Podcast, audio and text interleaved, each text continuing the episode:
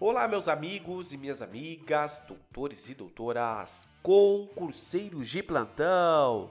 Sejam todos muito bem-vindos a mais um episódio deste maravilhoso podcast. Eu sou Gia Campos e hoje nós iremos falar sobre a diferença entre o crime de perigo em concreto e perigo em abstrato. Meus caros, antes de mais nada, eu quero pedir para você que ainda não segue o nosso podcast, para que você clique no botão seguir e compartilhe este podcast com seus amigos. Todas as vezes em que você curte ou compartilha o podcast, a plataforma entende que o conteúdo que eu estou gerando é um conteúdo relevante. Então o algoritmo ele compreende que é necessário que outras pessoas também tenham acesso e aí ele impulsiona para que outras pessoas também possam aprender direito penal da mesma forma com que você tem aprendido.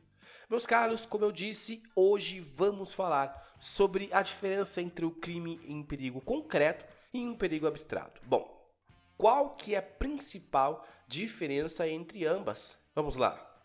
Então, quando nós estamos falando da, do crime em abstrato, temos que, na verdade, ele é um crime que vai ser presumido. É essa a definição. É um crime que vai se presumir. Por que, que vai se presumir? Em primeiro lugar, é porque a própria lei ela entende que é necessário que se presuma algumas condutas que são consideradas perigosas. Então, quando nós estamos diante da realidade fática, no momento do oferecimento da denúncia, não vai ser necessário que o Ministério Público ele de fato comprove que aquela conduta delituosa tenha oferecido um risco a outrem. Ou seja, basta que o sujeito tenha feito algo, alguma daquelas coisas que já se presume que levaria a algum risco a outrem. E aí talvez você se pergunte, então Jean, por Ministério Público oferecer denúncia, não tem necessidade de ele juntar? E aí, como é que fica a segurança jurídica? Bom, não é por aí.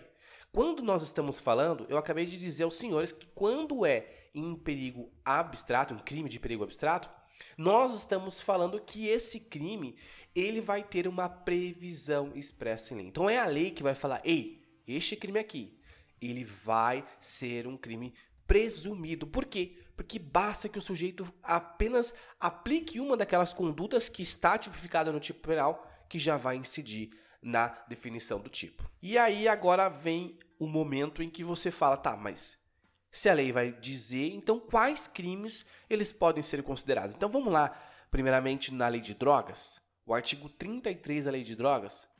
Gente, quando nós estamos diante do tráfico de drogas, o tráfico de drogas, como é que ele é configurado? Você que tem acesso aí, sempre está ouvindo podcasts e gosta direito da, maté da, da matéria do direito penal, como é que qual que é a diferença entre uso e tráfico? Bom, um é 28, o outro é 33. Mas e aí? Quando que eu vou aplicar o artigo 28 e o 33? O 28 da Lei de Drogas vai se referir ao uso, né, ao, ao uso das substâncias que são ilícitas. Mas no 33, o sujeito ele já é pego com uma quantia que não dá mais para dizer que ele é um usuário. Então é nesse exato momento em que vai se consumar o crime de tráfico quando o sujeito ele tem uma quantia que é muito maior do que aquela que é considerada para uso apenas. E aí é que mora o, o, o, o perigo em concreto, em abstrato. Não é necessário que a autoridade policial tenha prendido em flagrante delito o sujeito vendendo ali, comercializando aquela substância ilícita. Basta que ele tenha sobre a posse dele aquele material que não é, é possível aplicar como sendo usuário. Então você entendeu que não é necessário a prisão, mas sim o é levado em consideração quanto de droga, de substância ilícita que aquele sujeito ele está usando.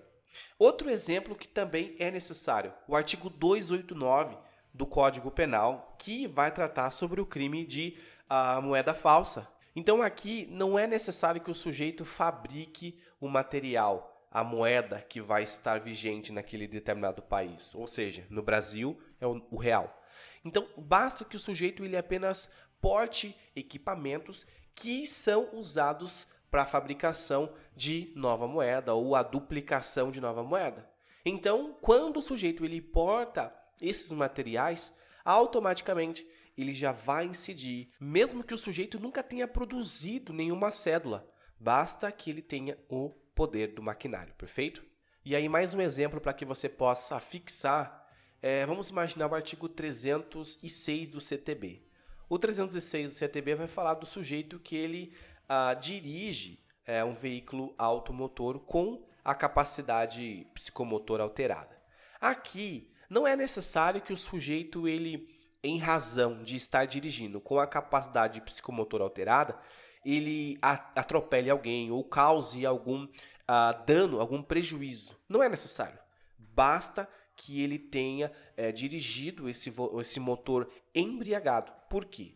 Exatamente porque esse crime ele vai gerar um risco a outra. Então o Estado não vai esperar que o sujeito uh, dirigindo embriagado cause uma lesão corporal em outra pessoa para aí ele buscar é, processar e julgar essa pessoa pelo fato que ela cometeu. Então por isso nós estamos diante de crimes em abstrato. Lembre-se, sempre presumido. E aí, em segundo momento, nós temos o crime uh, de perigo em concreto. O que significa dizer o crime de perigo em concreto? Então ele é totalmente oposto àquilo que nós acabamos de conceituar no crime em uh, abstrato. Aqui, no crime em concreto, é necessário que o Ministério Público, no ato do oferecimento da denúncia, ele comprove que aquela conduta do sujeito efetivamente gerou dano uh, a outrem ou à ordem pública ou algo do tipo. Então ele vai exigir que o perigo seja comprovado no ato do oferecimento da denúncia, tá bom? E os exemplos mais utilizados é o crime de incêndio e o crime de maus tratos. Em ambas, vai ser necessário a efetivação de que a conduta do sujeito, de fato, ela tenha gerado algum perigo de dano, tá bom? E é isso. Nós terminamos o nosso episódio por aqui. Muito obrigado a você que me acompanhou. Não se esqueça de clicar no botão seguir e até o nosso próximo episódio. Um forte abraço e até mais.